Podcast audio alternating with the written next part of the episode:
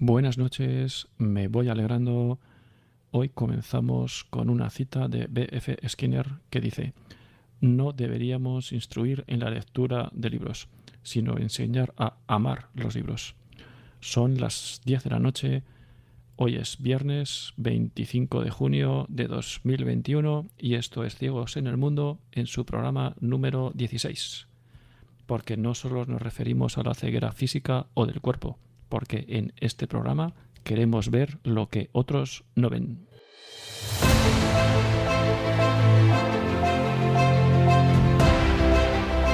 Ciegos en el mundo. Porque todos, de uno u otro modo, estamos algo ciegos en el paso por este mundo, desde este programa queremos aportar un poco de luz o al menos algunas ideas para ser una farola encendida en medio de la oscuridad. Dirigido por Arturo Fernández.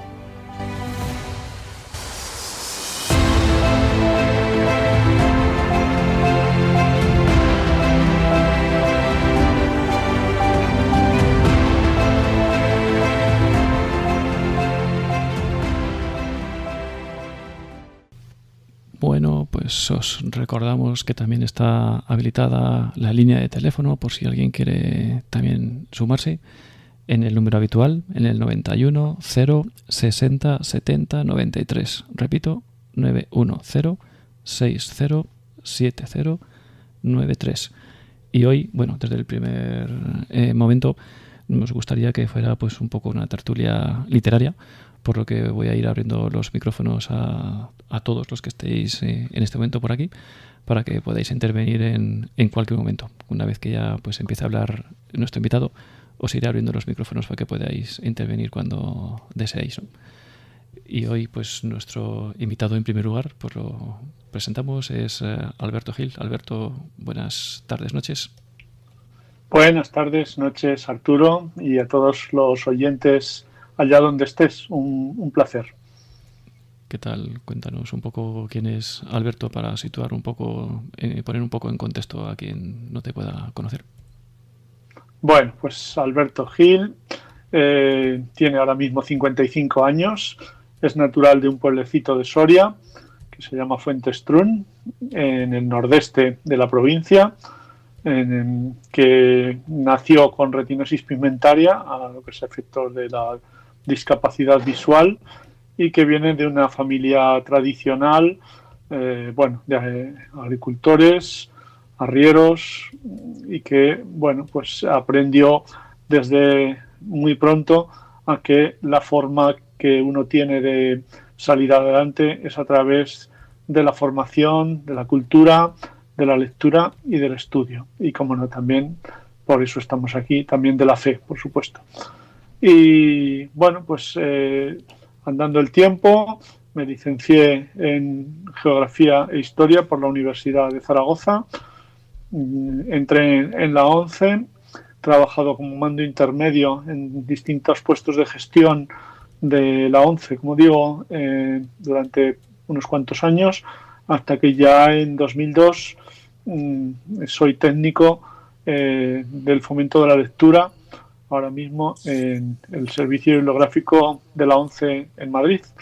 Bueno, soy una persona sencilla, eh, luchadora y muy curiosa que apuesta por la cultura, por la formación y también por la participación inclusiva en todos los medios que a uno le he estado en cuanto a accesibilidad, en cuanto pues eso, a participación en, el mundo cultural del entorno y en el de la propia ONCE. Mm, genial. Pues bueno, hoy queríamos em, pues hablar un poco de mm, con cara del verano que está ya a la vuelta de la esquina, pues tener algunas referencias, comentar sobre algunos eh, libros que pudieran sernos eh, interesantes ¿no? para este verano y hablar un poco en general por lo que supone la lectura, ¿no? que puede suponer la lectura para para nosotros, ¿no? Para los que podemos estar aquí. Además tenemos la enorme suerte, ¿no? Efectivamente, de tener unos buenos y amplios, ¿no? Fondos bibliotecarios, bibliográficos dentro de, la casa de la ONCE, en formato audio, audio y, en, y en braille también. y mm, bueno, disponemos de muchísimos títulos muy, muy interesantes y bueno, pues queríamos saber qué os supone a los que estáis aquí conectados, pues qué os supone un poco la, lectura, ¿no? Bueno, yo eh, he querido esto, que sea una tertulia interactiva, participativa, porque claro, eh, si tengo que hablar yo una hora de lectura, que, podría hacerlo, pero creo que sería, eh, sería bastante aburrido más un aquí en España un viernes por la noche, viernes ya veraniego, eh, podría ser, pues eso, vamos a decir que soporífero, ¿no? Entonces, pues que sea algo interactivo. has empezado con una cita sobre el amor a la lectura, quiero yo complementarla con otra de Benjamin Franklin que dice que la persona más digna de lástima es aquella que está sola en medio de un día de lluvia y no sabe leer. Eh, bueno, pues eh, creo que es bastante eh, representativa de lo que es la lectura. Para mí, como he dicho, que nací con ya con la discapacidad visual de la retinosis, fue un auténtico refugio siempre la lectura me considero privilegiado por poder trabajar en el mundo de la lectura, por escribir también, pues para que otras personas leen, porque cuando yo de niño y adolescente leía, eh, era porque otros eh, escribían. Entonces, pues con el tiempo yo también quise escribir para que otros me lean desde la humildad y la sencillez, bueno, pues relatos, experiencias, eh, etcétera. Entonces, bueno, eh, como digo, no sé, podemos hacer una, una tertulia, una conversación, bueno, lo, que queráis, ¿no? Podemos comentar de la tertulia eh, o de la lectura y luego, pues sí, también he traído aquí unas recomendaciones de los muchos fondos bibliográficos que tenemos accesibles en la ONCE para quienes no ven y pueden acceder a, la, a lo que es la biblioteca digital de la ONCE o al fondo bibliográfico de la ONCE y ahora a través de las asociaciones de ciegos del resto del mundo gracias al Tratado de Marrakech, pero bueno, eh, he seleccionado seis nada más, eh, pero que podríamos dar lugar a, otros más o no solo que tengan relación con la temática religiosa. Pues no sé, Arturo, eh, lo que queráis comentar o lo que quieran comentar los oyentes. Pues como tú prefieras, si quieres eh, empezar con el primero y luego que, nos, que se nos pueda llevar a lo mejor a otras cosas y que alguien quiera comentar sobre ese título o llevarnos a otros títulos, comentar de otros títulos, pues adelante, adelante. Muy bien, bueno, pues eh, he seleccionado, eh, como digo, seis títulos, dos son de testimonios, otros dos son más provocadores y luego hay una novela y una biografía. En cuanto a los eh, provocadores, podríamos hablar de El Reino, de Manuel Carrer, el primero de ellos, y lo cito el primero porque, como saben, o sabrán muchos de los oyentes, acaba de ser galardonado con el premio Princesa de Asturias, y este escritor francés, filósofo, pues tuvo una crisis de fe en una situación eh, personal complicada, eh, de separación, de alcoholismo, etcétera, y bueno, pues se reencontró con la fe. Y en este libro, que podría ser una novela porque entremezcla su propia experiencia personal con lo que son el origen o los orígenes de la fe con San Pablo y con San Lucas y con otra serie de personajes, hace una disección de por qué eh, en el siglo XXI eh, sigue teniendo sentido la fe eh, desde un punto de vista filosófico y desde un punto de vista existencial. Y bueno, pues es una novela, está muy bien escrita, porque la verdad que Manuel Carrer escribe muy, muy bien y creo que, puede ser interesante el, leerla y dar pie a esa reflexión. El reino de Manuel Carrer. Es de la editorial Anagrama y, no, es, no es demasiado larga, son, eh, no llegan a las 300 páginas. Hablando de, de, libros provocadores. Ah, tengo otro eh, para complementar al reino, que es eh, Se hace tarde y anochece, del cardenal Robert Sara. Es un libro de entrevistas en el que habla pues, eh, de la situación actual de la Iglesia, de los problemas de fe, de por qué en el mundo en el que estamos pues está, está sometido ¿no? a, esta, a esta crisis existencial y que, bueno, también, aunque el libro es anterior a la pandemia, eh, se ha visto también zarandeado el ser humano eh, con esta crisis ¿no? del, del, COVID. Entonces, bueno, en estas entrevistas con, de Robert Sara, eso nos habla de lo que es la ciencia, de lo que es esa soberbia del ser humano y esa desconexión que hay muchas veces entre ciencia, religión y en la propia Iglesia Católica, pues mm, la crisis de fe que ha podido haber o, el alejamiento que hay de, la sociedad.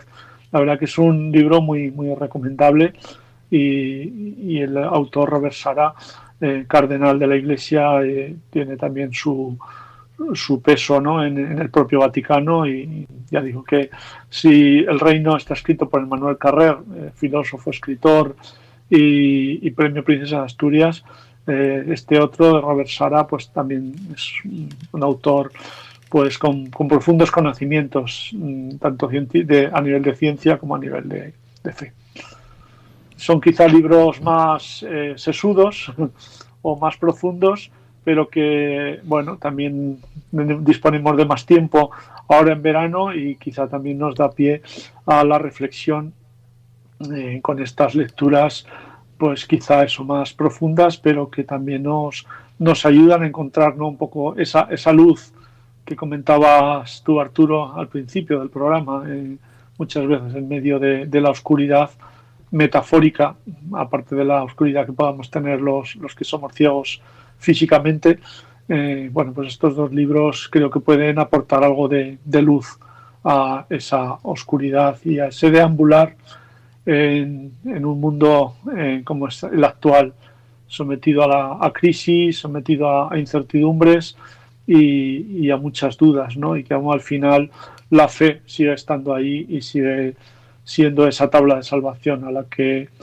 antes o después mucha gente se termina por agarrar. no sé, ¿qué, te parece? ¿Qué os parece? Efectivamente. He empezado quizá por dos libros duros, eh, complicados, pero, duros no, sino profundos, para luego ser un poco más... Eh, has, empezado fuerte, sí. Más ligeros, ¿no? Has, empezado poniendo el listón muy alto, porque, por ejemplo, el libro de Cardenal eh, Sara, pues efectivamente yo creo que es provocador, incluso empezando ya por el título, ¿no? De pues hace tarde y anochece incluso desde un sentido incluso personal, porque él ya pues ya va teniendo también su, su, edad, ¿no? Ya va haciéndose mayor. Eso es, sí, sí. Hasta pues también se puede entender ¿no? metafóricamente por el devenir de los tiempos, de la sociedad, de, de todo, ¿no? De cómo pues la sociedad está cambiando últimamente. No se sabe muy bien, ¿no? Para qué lado, si para bien o para mal, aunque en qué sentido. Y él también, pues, efectivamente, pues un poco provocador en este sentido, que toca muchos temas en el, en el libro, pues, de, bueno, de rabiosa actualidad, ¿no? Y pues los analiza y, y habla sobre ellos muy, muy hábilmente pues sobre pues cómo se va perdiendo la fe en algunos sitios, pues sobre temas polémicos, el aborto, además, pues como pues eso, en ese ocaso de la vida, pues eh, estos temas también pues tocan, toman otra, otra dimensión y como pues reflexiona sobre ellos y me parece súper interesante, efectivamente.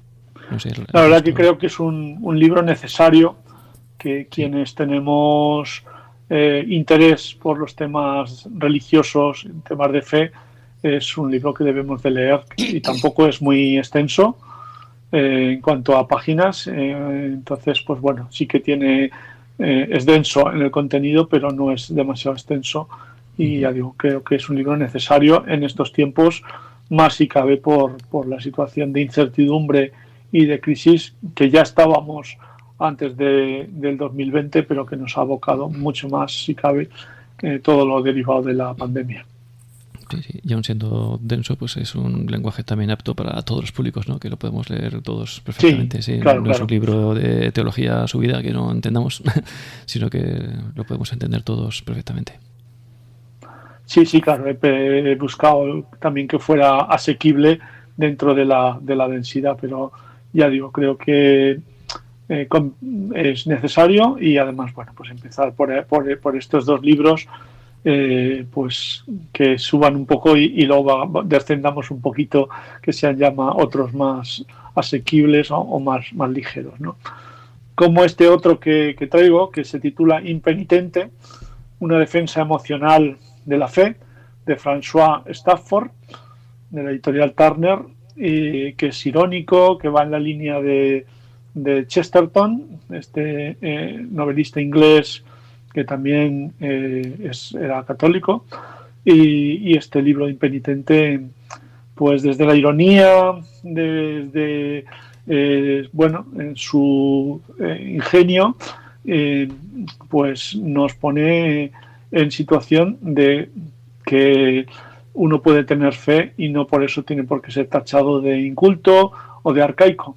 Y creo que también es eso, es la defensa emocional, como el propio subtítulo dice, Em, nos, nos, puede venir muy bien este libro cuando tenemos dudas de si realmente en estos tiempos que estamos de materialismo o, bueno, de certezas, eh, pues si queremos asentarnos eh, en nuestra fe ante otras personas que nos puedan criticar o nos puedan menospreciar, esta defensa emocional de la fe nos puede ayudar a tener argumentos más allá de los que cada uno tenemos, porque eh, al final la fe es una cuestión de convicciones y, bueno, pues yo como siempre digo, ¿no? A mí no me van a convencer de dejar mi fe o, no dejarla, pero sí que a veces nos sentimos un poco perdidos eh, en medio de, del desierto, ¿no?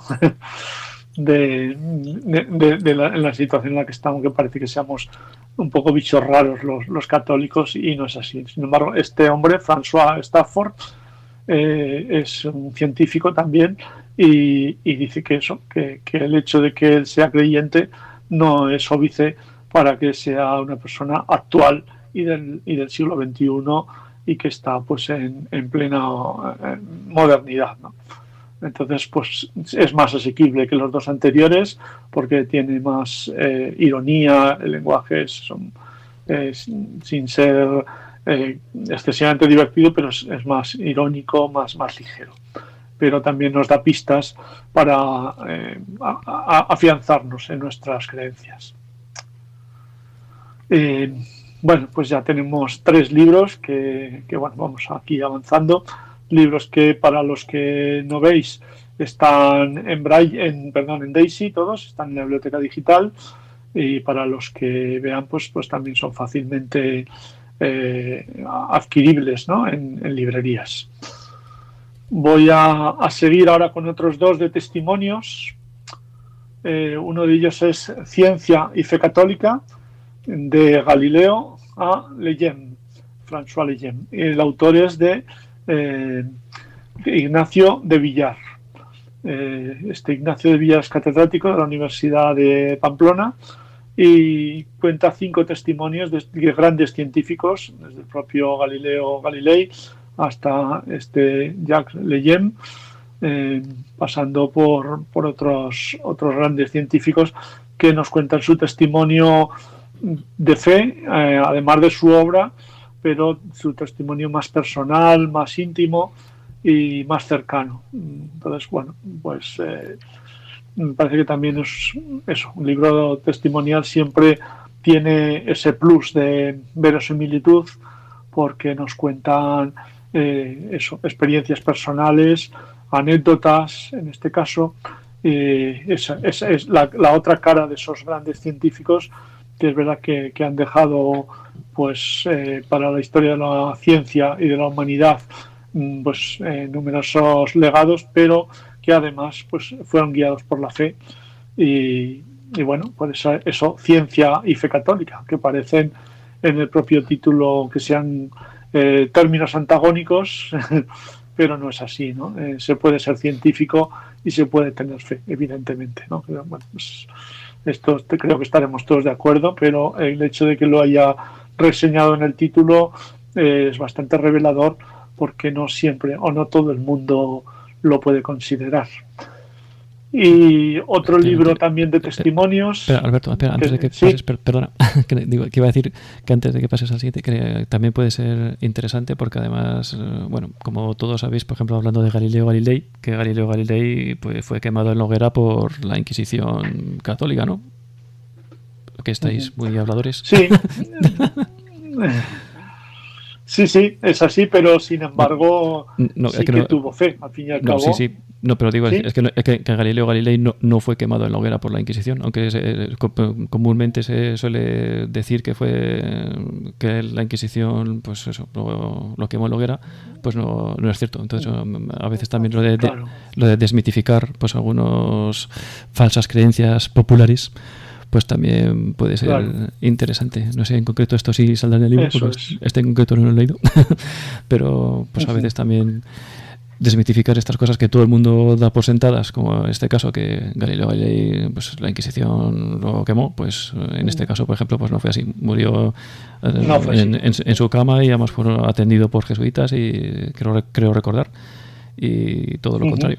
Pero bueno, una cosa que tuviera sus más y sus menos entre la ciencia y la fe y en su momento pues fuera disruptivo y en su momento pues cambió lo que se conocía hasta ese momento, eso es una cosa, y otra que pues bueno, que se pasará por la hoguera, ¿no? Que no es que no es cierto, vamos. Bueno, son de estas leyendas negras que, que han sido instrumentalizadas convenientemente, pero que, bueno, que conviene eh, pues eso, eh, leer, eh, investigar un poquito y, ver pues que, no todo es lo que nos han contado pues tiene por qué ser así, ¿no? Efectivamente. Es, es un libro bastante revelador y al ser testimonio de testimonios y de estos grandes científicos pues nos llega bastante y es fácil de leer. Es que a cambio de los dos primeros es bastante más sencillo de, de leer eh, primero porque son cinco testimonios y además, bueno, pues que a todos nos suenan. Eh, pues está, también creo que es Luis Pasteur, eh, no recuerdo los otros dos científicos, pero los cinco son grandes personajes en la historia de la ciencia y, bueno, pues también creo que merece la, pena que le echemos un, en el caso nuestro de los ciegos, un oídazo, ¿no? Sí, eso. sí, sí. Regina, Regina, creo que, Regina creo que comentaba algo, no sé si... No, yo también luego de aquí después quiero participar cuando vale, vale. hablas tú, ¿no? De palabra. me he a enterar del, del, título, que lo quiero apuntar. Ignacio de Villar se llama el, el autor, ¿no? ¿Y el título? Sí, el título Ciencia y Fe Católica, de Galileo a Legeume, o Legem. Se escribe Legeume. Teniendo, sí, ciencia. Ciencia y Fe Católica es el, el título el subtítulo, bueno, pues eh, sobre todo el título Ciencia y Fe Católica de Ignacio Villar. Muy bien. Bueno, luego ya después eso luego también los pasaremos, los pasará Ignacio por WhatsApp o ya los pasaremos y si tenéis luego incluso alguna duda, pues contactáis, eh, como creo que todos de alguna forma nos conocéis, pues eh, si alguien tiene alguna duda, alguien que, que esté escuchando, pues que nos llame o lo que sea y pasamos los títulos, no hay ningún problema. Sí, Arturo los tiene los títulos por escrito, o sea que lo puedes pasar como consideres. Estupendo. Que los dos primeros son muy interesantes, ¿eh? También. bueno, he pensado, le he dado bastantes vueltas, digo, a ver si acierto, pues, ¿no? Porque esto de la lectura siempre es elegir libros es subjetivo, pero bueno. y además, sí. Es muy interesante. Y nos pueden llevar unos libros, mm, unos libros nos pueden llevar a otros. El Cardenal Sara tiene otros como Dios o nada, que también es muy, muy interesante, ¿no? Ya el mismo título tiene títulos muy provocadores, provocativos. Dios o nada, pues que fuera de Dios, el, que no, no, tener fe, pues es que no tiene, no tiene sentido, ¿no? Porque no, pues al final acabas creyendo en otras cosas que no tienen sentido, ¿no? Pues hasta, hasta es que desde el título ya te, te llama. Pues, estos libros también, una vez que conoces al autor y, y, lo lees y a lo mejor te gusta, pues, pues te puede llevar a otros libros del mismo autor o, relacionados. Sí, sí. Y sí, que bueno combinar en la ah. lectura novela y ensayo y, fe, claro, muy bien, muy bien, muy bien. Y Carmen, creo que quiere decir algo. Sí, bueno, primero agradecer a Alberto que nos haya dedicado este tiempo Yo soy también de retinosis. Bueno, perdona, encantado de que intervengáis porque así puedo respirar, porque yo me, alargo, me alargo y no es cuestión. Bueno, no. así que gracias, Carmen, por, eh, por, interrumpirme y intervenir. No, yo es que soy muy charlatana, como coja palabra verás. Estupendo. Eh, pues venga, venga, tenemos el programa. A los 15 años ya dejé de poder leer en tinta y lo primero que hice cuando me afilié a la 11, con, ya con 32, fue lo primero apuntarme a aprender braille. Y siempre recordaré, cuando tuve un libro en braille, yo soy muy braillista, aunque ahora ya me he cambiado un poco a, lo digital, porque claro, cunde más, pero he sido muy braillista. Mm. De hecho, me leí hace años, hace muchos años, las cinco, los 15 volúmenes de las moradas de Santa Teresa, salí a, a un volumen por mes 15 meses. Ahora en la 11 ya no nos deja tanto tiempo los libros, tienes que devolverlos antes porque tela, tela, tela. Entonces, lo que yo sí quería, eh, tomo nota, ya he visto que Regina y además si no Arturo o Ignacio nos pasarían los títulos porque me los pienso pedir. Yo lo que siento es que tengo poco tiempo. Dedico más tiempo a lo mejor a hablar por teléfono o a otras cosas que a la lectura y me encanta. Pero yo lo que sí quería preguntarte como trabajador de 11, dos preguntas te quería hacer ya cambiando de tema eh, yo lo sé más o menos, pero hay gente de la que esté conectada que a lo mejor no sabe el protocolo que se sigue en la 11, pues para grabar un libro, si es a criterio de, de, que sea, o si se pide un libro. Si, cuéntanos un poco eso. Y luego la segunda pregunta es si hay mucho mm, problema en la 11 a la hora de solicitar, eh, tú has visto, eh, libros con carácter religioso. O sea que fíjate, ya te he dado ahí para un rato. Bueno, en cuanto a la adaptación de los libros, eh, hay dos, dos, vías, ¿no? Uno que sean libros para estudiar o para el trabajo, que esos pues eh, se hacen directamente. Si una persona está estudiando, está matriculada en cualquier etapa educativa, eh, necesita los libros que necesite, eso se, les, se le adaptan directamente o si está trabajando y, él necesita un libro para su trabajo, pues también se le hace directamente. En cuanto a los libros de ocio, eh, hay una comisión que se llama Comisión de Análisis y son los que vamos autorizando los libros que se van solicitando. Eh, es decir, que los libros que se hacen con finalidad de ocio realmente parten también de los usuarios. No hay una comisión seleccionadora que elige los títulos que luego pasan a formar parte del, formar parte del catálogo, sino que son los usuarios los que nos proponen los títulos a la comisión y la comisión pues los va autorizando conforme a, los recursos. Es verdad que es prioritaria la adaptación de textos eh, para estudios o para trabajo y claro, pues eh, después vienen los de ocio, pero no se deja por eso de, adaptar libros con finalidad de, ocio. Entonces, si alguien quiere pedir un libro que no está eh, grabado o que no está en braille, pues es tan sencillo como pedirlo al SBO con el título de autor y, luego pues eh, eh, esa petición pasa a formar parte de una lista que la vemos en la comisión y, bueno, pues en condiciones generales se autoriza antes o después, porque hay lista de espera, por lo que he comentado, de las prioridades que, tienen los libros educativos y laborales. Para decir un poco, porque yo estoy en la comisión, decir que se piden mucho más libros de audio o de Daisy que de Braille, que de, de, Braille no hay lista de espera, pero de Daisy sí que hay lista de espera, unos cuatro meses de lista de espera que en condiciones normales se trata o se intenta que no se dupliquen los que lo que hay en Braille y en Daisy, pero que bueno, luego hay una serie de excepciones que hace que sí que a veces sí que se duplican, pero siempre partiendo de la petición de un usuario. O sea, eh, eh, y en condiciones normales, como digo, se autorizan, pero hay algunas excepciones que no, pues bien porque el libro sea algo muy, muy particular, pues yo que soy nacido en una aldea de 40 habitantes, el libro de mi pueblo, si yo lo pido que me lo graben, no me lo van a grabar, porque es, un tema muy particular y los recursos son limitados. Si hay un libro que tiene eh, pues muchas gráficas, muchos mm, cuadros, en fin, que tiene una o por ejemplo de estos libros de papel Biblia a dos columnas, en fin, que, que requieren muchos recursos para grabar, pues tampoco se va a hacer por dificultad técnica. Y luego, eh, si hay a lo mejor libros en los de no ficción, que hay, por ejemplo, eh, otras obras relacionadas con lo que se está pidiendo, pues se intenta ofrecer al usuario alternativas a, ese libro que ha pedido, pues porque se intenta diversificar también, ¿no? Al final lo que se trata es de que haya un catálogo eh, diverso. Eh, la ONCE no entra a valorar las materias que se solicitan, y ahora va, a ir esto relacionado con la segunda pregunta, eh, eso, y que, y, que, también tenga un cierto equilibrio con el, con el braille. ¿no? como, como digo, el DAISY es mucho más mayoritario que el braille, pero se intenta que el braille no se deje de, de, de, de, ofrecer libros en braille, ¿no?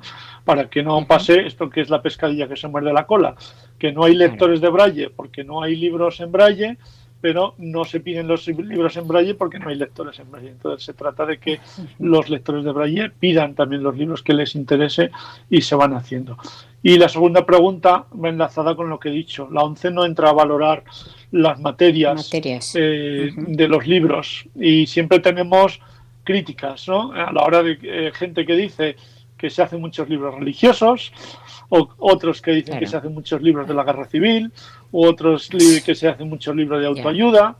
En fin, que esto va por barrios, ¿no? Entonces, al final de lo que se trata es de que si a ti, Carmen, te interesa un libro, pues que no que lo pidas y por lo general pues se va a hacer, salvo que en las A mí siempre me lo han hecho, eh, y ya digo que, que, libros religiosos se hacen y, y no, no, se entra nunca en, eh, eh, entre comillas, como alguien que ha dicho, la censura, ¿no? no hay censura en absoluto, pero en ninguna materia, o sea, ni, ni en lo que en el ámbito nuestro del programa este que, en el que estamos hoy de religión católica hasta yo qué sé hasta eso guerra civil hasta religiones, bueno eh, religiones no cristianas o otro tipo de, de creencias o, mm. bueno o, yogas o bueno o en, cuanto a la novela pues lo mismo no hay tampoco eh, ya digo, entre comillas, censura. O sea, las novelas se graban y ya está, eh, independientemente del tema, de la temática que haya. Yo puede ser que haya libros que autoricemos que yo no se me ocurrirá leer, pero eh, al fin y al cabo tenemos que ofrecer un catálogo, como digo, y, así lo, lo recoge la normativa. Tiene que ser un catálogo amplio, diverso y, y adaptado a las necesidades de los usuarios. Al fin y al cabo, la ONCE no es ni una librería ni una imprenta. La ONCE es un servicio que adapta libros a demanda. Y entonces, pues eso no, no hay. Eso es un poco que a veces circula. ¿eh? Es un poco, es verdad que está muy bien la pregunta porque a veces sí que hay gente que, que se queja en un sentido o en otro, depende de, de sus tendencias pues eh, va a decir que no hacemos más que libros religiosos o va a decir que no hacemos más que libros eróticos o más que libros eh, de la guerra civil. Pero al final es lo que piden los usuarios. nos guste o no nos guste, ¿sabes? Y luego además los usuarios no dejamos de ser un personas. Y, y si en la sociedad hay un libro que se pone de moda, pues siempre decimos el ejemplo clásico, ¿no? De Belén Esteban, pues cuando sacó su libro, pues, pues los ciegos también queríamos leerlo, o querían leerlo. Entonces, bueno, pues también habrá que leerlo, ¿no? porque digamos que a mí, que a los que estamos en la comisión, eh, que haya temas que no nos gusten, pues no vamos a, denegar libros por nuestros intereses particulares. O sea que eso es lo que cuento. Venga, venga, más preguntas que es mejor las preguntas. una pregunta relacionada con esto. Es curioso que has comentado que hay mucha más lista de espera bueno, en libros Daisy que en, libros en libros Braille. Tiene, bueno, tiene su, quizás bueno, tiene su sentido porque es mucho más fácil, mucho más rápido, más dinámico y pues la verdad que no todos los ciegos pues conocen bien el Braille por, por desgracia, ¿no? Claro, Pero también es, eh, es curioso porque, vamos, por sentido común, el coste económico humano y en todos sentidos de hacer un libro en Braille tiene que ser muy superior al de hacer un libro en, en Daisy, también para poderlo, bueno, para que la gente también lo, lo valore no adecuadamente a veces, pues el qué, coste, puede tener un poco los, hacer un libro en un formato y en, y en otro, ¿no? Si nos podías comentar un, poco. Pues vamos a ver, yo te lo puedo decir que, eh, claro, a nivel medio, ¿eh? sin tampoco entrar en mucho detalle, porque depende del tipo de libro que sea, no es lo mismo una, una novela que un libro de ciencias, un libro de idiomas, pero un libro de Daisy puede costar 1.500 euros a la media y un libro de Braille cuesta 3.000. El doble, porque eh, requiere mucho más procesos eh, a la hora de la transcripción, de la corrección y, bueno, y eso que, se están abaratando costes porque ahora ya, por ejemplo, hay muchos libros que, se, que no hay que escanearlos. Sabéis que, a ver, el proceso para hacer un libro en braille, pues cogemos un original en tinta, eh, antiguamente se tecleaba eh, y luego se pasaba por un programa y ese programa convertía los caracteres visuales en caracteres braille y se corregía y se imprimía. Luego se pasó a, escanearlo, el texto. En vez de teclearlo ya se escaneaba. Y entonces ahí ya nos ahorrábamos porque lo, ibas pasando las hojas y, y, se escaneaba el texto y, ya, y luego ya estaba disponible para convertirlo a braille y corregirlo. Eh, y ahora ya hay muchos libros que como están en formato electrónico, pues ya ni siquiera hay que escanearlos. Entonces se va avanzando tanto en coste como en tiempo. Pero sigue siendo bastante más caro la, el adaptar libros en braille que en, que en Daisy, pero, pero claro, es la esencia de, de la lectura de las personas ciegas, ¿no? El, leer en braille. E, efectivamente, era para que, bueno, que la gente pues también lo pueda valorar, ¿no? Elías. Claro, Sí, antes eh, conviene un poco tener un poco eh, esta conciencia que quizá falta a veces de que a veces muchas veces eh, pedimos libros por pedir porque como al usuario no nos cuesta nada o nos cuesta un euro o tres pues a veces pues no tenemos no ponemos en valor realmente el costo real de, de, lo que supone adaptar los libros que es muy muy muy, muy superior a lo que nos cuesta al usuario. Efectivamente pues un poco mi, mi, pregunta para que la gente pues lo valorara un poco. Adelante Elías. Sí, eh, bueno, pues en primer lugar, muchas gracias Alberto por esta disponibilidad y, y, esto que nos ilustras, ¿no? Yo me alegro de haber escuchado estos títulos, bueno, que me da pie pues para tener ya que leer durante el verano. Estoy leyendo estos días precisamente a, Robert Sara, eh, este de Dios o Nada, y, la pregunta concreta que quería hacer es que este otro título que nos proporcionas, Se hace tarde y anochece, yo acabo de buscarlo y me sale eh, no disponible la descarga. ¿Qué, ¿Qué puede ocurrir en este caso? Perdona, se me ha perdido la conexión y no te he escuchado. Ah, que digo que buscando ahora. No sé qué ha pasado, sí. En la biblioteca, ¿eh? buscando el, título este mm. que nos decías de Se hace tarde y anochece, me sale eh, no disponible la descarga. O sea, una vez que, sale el título y autor y demás, ¿no? en la búsqueda, abajo, me, pone no disponible la descarga. ¿Qué, puede ocurrir en estos casos? Que es que, que, eh, ya tiene unas descargas... Eh, es que me llamó la atención porque no recuerdo, eh. no recuerdo que me haya pasado eso nunca, yo creo. Pues mm, bueno, puede que haya un error ahí, la verdad que no, ah. no, bueno, habrá que no lo sé muy bien, pero es cuestión de, lo comentaré, lo comentaré, porque yo cuando selecciono los títulos, la verdad que he dado por hecho que estaban disponibles para, para, para descargarse, ¿no? Desde luego, bueno, eh, pues puede haber algún fallo con el archivo. Sí, aparece todo, ¿eh? ¿eh? Aparece eh, el título y demás. Lo que pasa que luego. Sí, sí, la ficha, la ficha está, la ficha está porque yo la he visto, pero no me he fijado en que no estuviera disponible, no entraba a descargar el, libro, pues yo lo leí en su día y pues no sé que hay algún problema con el archivo, pues por lo que sea, pero vamos, yo lo, comento el lunes y con mis compañeros pues para que lo pongan, bueno, eh, pues para que lo reparen, porque puede ser que haya un, un problema. Vale, vale, pues muchas gracias, oye, muchas gracias. Yo te digo que he visto la ficha, he visto que estaba en la BDO, pero no he llegado a, a, a la siguiente pantalla eh, que es donde está la descarga eh, para, para, empezar a descargarlo. Entonces, yo, me lo, estoy... pero lo, lo, comento porque no es... A veces pasa. y es eso, pues que por lo que sea no está el...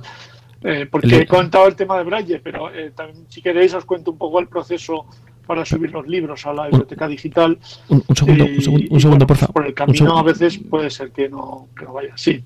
Alberto, un segundo. Eh, Elías, ¿cómo lo estás, lo has entrado desde la página web o cómo has accedido? Eh, a través de la aplicación. Eh, de... qué aplicación? ¿De, Google? Desde el, desde el teléfono móvil. De Google. De Google, ¿no? Sí. Mm, pues, vale, es que no, es que digo que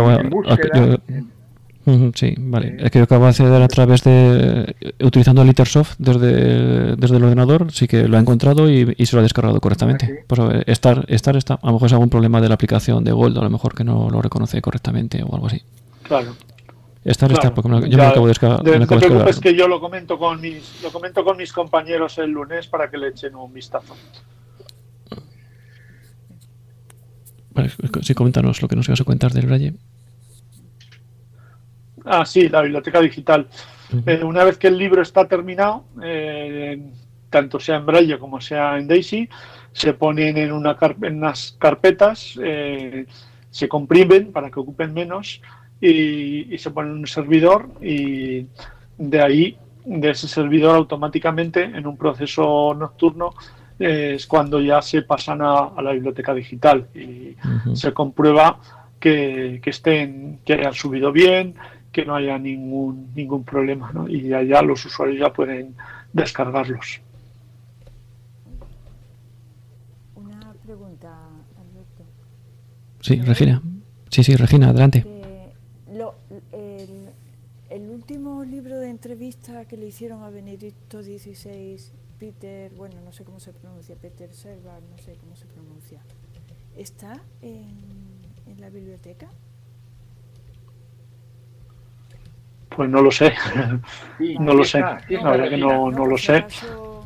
Lo puedo comprobar sencillamente. Dicen que sí que está. Sí, porque yo lo descargué sí hace tiempo y, lo, y ah, pues supongo que seguirá. Hace, hace tiempo, ¿eh? Pero sí que lo descargué, sí. Vale, vale, eso. Vale, no, es que toda esa obra de. Vamos, que los libros de Benedicto. Yo sabía que había un libro de entrevistas de Benedicto XVI, pero no estaba seguro del título. Sí. sí, claro, sí, sí. Vale, vale.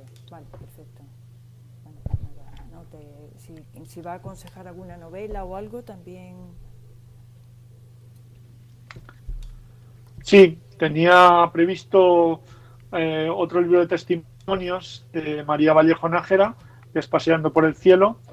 va un poco en la línea del anterior, pero en, vez de con eh, relación con científicos, pues es más eh, su experiencia personal y la experiencia de otros testimonios de cómo influye lo que es la Eucaristía a la hora de, su situación personal. También es bastante interesante y bueno, ella también tuvo un proceso de conversión y lo refleja en, el libro y, da, bueno, pues eh, nos ayuda ¿no? a, saber eh, esa relación a la hora del agrario, esa relación cercana ¿no? en lo que es el proceso de la Eucaristía, de la comunión, con testimonios cercanos y creo que es también bastante interesante.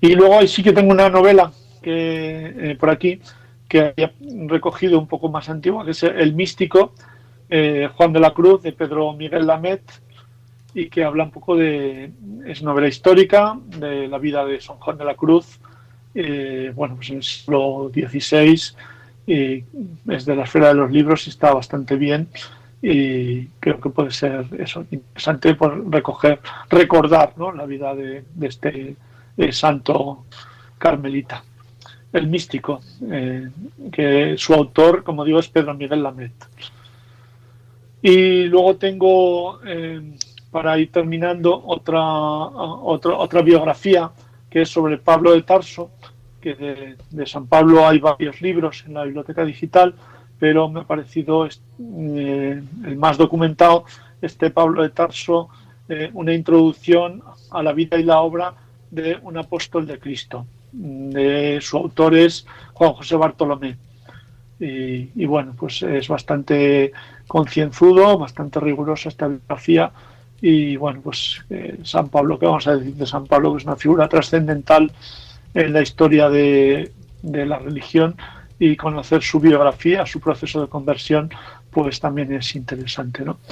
Como vemos, eh, de los seis libros hay tres que han, que han, han sufrido, entre comillas, procesos de conversión bastante fuertes. ¿no? Bueno, desde el propio San Pablo en Seca del Caballo hasta María Vallejo Nájera y el Carrer, los tres.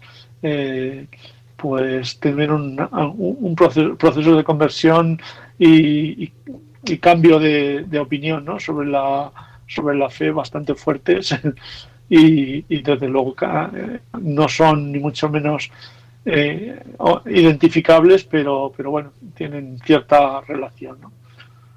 Entonces, bueno, he traído estos seis libros de, tantos y tantos que hay ¿no? dentro de la materia religión eh, pues que luego hay submaterias como son teología, religión cristiana, historia de la iglesia cristiana. Y, bueno, pues eh, son muchos los libros que hay, los que cada mes se, se, siguen grabando libros, porque claro, como he dicho al hablar del tema de la adaptación de libros, eh, es una representación de, de lo que es el colectivo de la ONCE y dentro del colectivo, aunque parezca que no, hay, bueno, vosotros lo sabéis a través de CECO, hay mucha, muchas personas que sí que son religiosas y piden libros, Y, entonces, pues, pues bueno, ahí, ahí va. Eh, pues podríamos hablar de las encíclicas de, del Papa Francisco que, que, están también, o de los anteriores papas. Bueno, hay muchísimos libros. Hay otros libros más polémicos sobre bueno, problemas de la, de la Iglesia, ¿no? Eh, de corrupción o de, o de problemas que ha habido y, luego pues hay biografías de, de, santos, luego hay pues esos testimonios, eh, obras más teológicas, eh, más eh, pastorales, en fin, que el, catálogo de libros religiosos es muy amplio. Sí, Alberto, acabo de comprobar de nuevo y ya tengo descargado el libro, fíjate. Hoy antes me, decía eso y ahora, y ahora ya está, está susionado. O yo cometí un error al, mirar, pero ahora mismo me dejó descargarlo y de hecho lo descargó enseguida. Ya lo tengo descargado, o sea que no te preocupes por, por buscar. Fenomenal, fenomenal, fenomenal, estupendo. Mejor así. Ya, ya digo que sí que he mirado que estuvieran en la video, pero no he mirado que, fueran a estar disponibles o no. estupendo. Pues no sé, muy bien. Bueno, puede haber, siempre puede haber algún, algún error. A veces, bueno, Arturo lo sabe, que a veces, pues que a veces que hay algún, alguna carpeta, pues que por lo que sea, o por tema de compatibilidad de versiones, o por, bueno, pues por algún fallo que pueda haber a la hora de subirse en ese proceso automático, pues siempre puede haber algún error y bueno, pues cuestión de entre todos eh, comentarlo y, y, subsanarlo, porque claro, eh, los 60 y 67.000 títulos que hay en la biblioteca digital. Bueno, de esos 67.000, pues casi 40.000 son en Daisy y los 27.000 en Braille. Pues claro, mirar eh, si no hay usuarios que colaboran, pues es imposible mantener eh, la biblioteca digital pues eso en perfecto funcionamiento. ¿no? Y también es un poco colaborar también entre todos. Sí. Y a propósito de este... Hay un par de libros que, son de cabecera para, para mí, eh, que son Jesús de Nazaret, primera parte, Jesús de Nazaret, segunda parte, del cardenal, eh, o, en su día Papa Benedicto XVI. Eh. Son unos libros que a mí en la biblioteca, pues, mm. me, tuve la posibilidad de descargarlos y son libros que merece la pena también tener ahí. Sí, sí. Mm.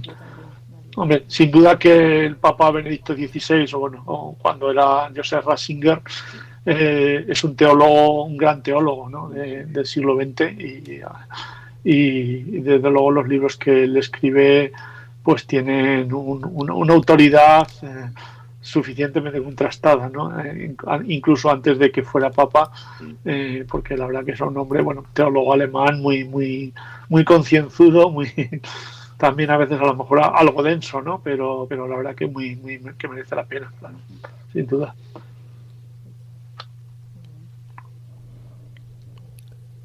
Hola, muy buenas. Este, Ignacio. Hola, Ignacio. Muy buenas. ¿Cómo estás? Mira, eh, yo pensaba, yo pensaba que me ibas, que me iba, pensaba que me ibas a dejar solo en, aquí en la, en la Plaza de Toros, aquí entre los. nunca, nunca te he dejado solo cuando he tenido que ir contigo a algún sitio. Eh, una cosita, me piden por, me piden por WhatsApp gente que lo está escuchando, no por aquí por el teatral, sino por la radio, que si nos puedes pasar el listado de las obras que has escogido para que las ponga yo en el chat. Sí, sí, que luego te lo paso. Lo, tengo, lo, he dicho que luego, luego te lo paso. Las tiene Arturo. y, te voy a hacer una pregunta, Alberto, lo que has comentado, y la verdad, la pregunta de Arturo eh, yo ya sabía, pero me parece muy interesante para que apreciamos el valor de los libros de la ONCE, que no es un valor cualquiera, pero ¿cuántos libros se suelen hacer más o menos al año? Al año hay un compromiso de hacer 3.500 al año, 3.500 libros. Eh, bueno, el año pasado hubo, no se llegó por la pandemia, eh, hubo, subieron 3.275 concretamente, pero hay un compromiso de subir 3.500 al año. En esos 3.500, claro, hay libros educativos, hay libros de ocio y hay de todo tipo de, materias, ¿no? Como he dicho antes, pero sí, 3.500 y de ellos, como he dicho, pues eh, vamos a poner que eh, vamos a un 60% sean de Daisy o, o, más y el 40 o 30 que sean de Braille para valorar, ¿eh? Sí, Hombre, para valorar porque si lo multiplicas por mil, estamos hablando de 3 millones y medio, que es más dinero lo que vale hacerlo. Sí, pero bueno, es el servicio, uno de los servicios que, que, tenemos que, que, hacer y que realmente además se ha demostrado, bueno, ya se sabía, ¿no? La importancia de, del acceso a la lectura para las personas y más para las personas ciegas pues es, está clara, pero eh, desde luego el año pasado con la pandemia se ha demostrado muchísimo más porque eh, la lectura es acompañamiento y claro, pues eh, el año pasado con la pandemia, cuando hubo tanta soledad, pues se, dispararon exponencialmente las descargas de, libros o, bueno, las personas que no podían descargar se les mandó libros a sus casas de manera excepcional, pero desde luego que las descargas a través tanto de la aplicación como de la página web subieron casi un 20% de descargas, eh, que ya son de por sí eh, muchas, que son, no sé, son ciento y pico mil descargas al año, pues el año pasado subieron a, a 120 o 125 mil descargas de, libros.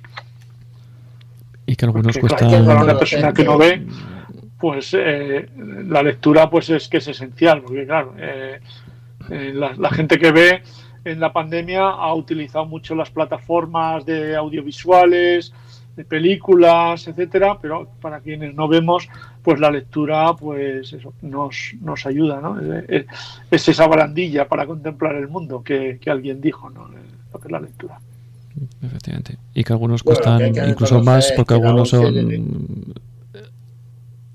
Perdón, que decía que algunos cuestan más porque algunos son eh, especializados y son libros muy concretos de ciencias o de alguna materia muy específica y que para también para poderlo leer adecuadamente hace falta alguien que sepa del tema y, y algunos pues cuestan mucho más que, todo eso, ¿no? Sí, sabéis que además eh, hay una serie de empresas que están contratadas, o sea que los lectores que leen los libros no es que sean trabajadores del SBO ni de la ONCE, sino que la ONCE tiene contratadas una serie de empresas, o sería, entre comillas, subcontratada lo que es la lectura, pero bueno, siempre con el control de la, de la ONCE a, efectos de la calidad, a efectos, pues bueno, de homologar un poco la manera en que se graban los libros, hay una serie de normas, eh, una de ellas, eh, ya sabéis que es el no dramatizar la lectura, y a veces hay lectores pues que creen que dramatizando mm, pues eh, va a estar mejor y, nosotros no queremos que se dramatice la, lectura, queremos que seamos nosotros los que le pongamos el tono, ¿no? Eh, sin caer en, el robot ni en la atonía, pero tampoco caer en, el exceso de dramatización. Entonces, eh, pues eso, en las empresas hay lectores especializados en ciencias, en, en idiomas, bueno, en inglés, francés, aunque ahora digo con el Tratado de Marrakech, pues lo que es el intercambio de libros de, idiomas, tanto eh, hacia aquí de otros países como desde la ONCE hacia afuera, pues eso está favoreciendo mucho y es lo que todavía está empezando realmente la implantación del Tratado de Marrakech. pero va a dar grandes resultados, sobre todo a los países subdesarrollados, claro. Efectivamente, es que además España tiene un, un catálogo muy amplio de libros, pero bueno, mm, pensemos en, en Latinoamérica, pensemos en, África, en, países, pues eso, con muchos menos medios que los que puede haber y además con más restricciones legales que las que hemos tenido aquí en España, pues nosotros, entre comillas, hemos sido casi privilegiados ¿no? A, la, a, la, hora de acceder a la lectura tradicionalmente, pero no eso no siempre es así y ahora gracias a la firma del Tratado de Marrakech eh, que se firmó en 2018, estamos en el 21 y como digo está casi empezando, aunque ya, ya, ya empezamos a ver resultados, pero bueno, todavía hay países que lo tienen que ratificar para que se vean beneficiados, sobre todo a la hora de, ya digo, pensando en nuestros hermanos de Latinoamérica, eh, pues claro, si pueden acceder a nuestro catálogo van a, van a poder eh, abrir un, un, campo muy grande, ¿no? que es el campo que tenemos nosotros, de esos 67.000 títulos. Efectivamente. además, eh, en, un, audiolibro el, lector es muy muy importante, ¿no? El, un lector bueno o un lector malo, pues te, lo cambia completamente. Y además, una, un apunte sí, también. Sí, por supuesto. Mm, un apunte adicional, además ahora tenemos la enorme suerte de estar viviendo en la época que estamos viendo y que ahora, pues ahora solo tenemos los libros eh, en audio de, de 11 y ahora pues también hay otras plataformas, pues que también hay gente que en el transporte público, en coche o, de, o donde sea, pues que también hay gente que lee libros y también hay forma de conseguir audiolibros en el mercado, entre comillas, normal y no solamente dentro de 11, ¿no? que también es muy interesante. Sí, lo que pasa es que es interesante, pero hay que saber que los, los, libros en Daisy son más que audiolibros, porque en ellos podemos navegar, podemos hacer marcas, etcétera. Y en cambio el audiolibro pues es una lectura plana en MP3, pero es verdad que ya de hace un par de años para acá en España por fin está cuajando el mercado del audiolibro y sobre todo pues el año pasado con bueno con la implantación de estas plataformas eh, Storytel, Audible, eh, fundamental, Kobo también, pero sobre todo Storytel y Audible, que, eh, Storytel son suecos y Audible, que es de Amazon, eh, pues está haciendo que esté creciendo muchísimo el mercado del audiolibro. Efectivamente, eso, es que antes, antes un libro que, que, queríamos hacer un audiolibro, eh, si era en cinta de cassette, un libro medianamente gordo, pues eran un montón de cintas, entonces para reproducirlo era, era incómodo. En, eh, cambio ahora, pues con el móvil o con las tablets, eh, etcétera, pues, pues la verdad que es muy cómodo y, bueno, pues tienen el, coste que pueden tener un libro en, en, una librería en estas plataformas. Eh, hay suscripciones, bueno, hay distintas fórmulas. Pero claro, nosotros en la ONCE pues tenemos nuestro servicio de libros y, y, bueno, pues, pues quizá no tengamos que recurrir tanto a ello como, como gente que no está afiliada a la ONCE, pues porque no da los requisitos para estarlo y que está ahí un poco en tierra de nadie y que hasta ahora pues también era un problema esa gente que venía y que no les podíamos dar nuestros libros por los requisitos legales que, que estamos sometidos al Ministerio de Cultura. Efectivamente, pues así es. Bueno, pues muchísimas gracias. Ya nos quedamos sin tiempo. Ya hemos pasado, estamos, estamos, llegando, a la, estamos llegando a la hora, nos hemos quedado sin tiempo, aunque hay más preguntas. Parecía, parecía mucho, no, esto está muy bien porque. ya ves, se ha pasado volando. Esto está muy bien porque eso quiere decir que tendrás que repetir más adelante. tendrás que volver otra vez porque ya ves que el, tema de los libros es inagotable y hay mucho de que se puede hablar, ¿no? Pues esto está fenomenal para que más adelante pues ya repitamos. Hoy es el último programa de esta temporada con, con los directos, con personas invitadas en, en directo. En septiembre volveremos a retomar los programas con invitados en directo. En julio y agosto, pues bueno, mm, habrá programa, habrá alguna sorpresa. Y bueno, pues el viernes que viene pues eh, continuaremos. Muchas gracias Alberto por habernos dedicado este, este rato y haber eh, compartido esta tertulia literaria ¿no? a estas horas de, de la noche. Y muchas gracias a todos por haber estado ahí. Y nos oímos pues el viernes que viene. Gracias y buenas noches. Pues nada, un, un placer Arturo y, nada, a, a leer y a disfrutar. Un abrazo y feliz verano. Para contactar con este programa puedes hacerlo en el correo electrónico ciegos en el mundo arroba o bien en el número de WhatsApp 91 0 60 70 93. Yo soy Arturo Fernández y esto es Ciegos en el Mundo.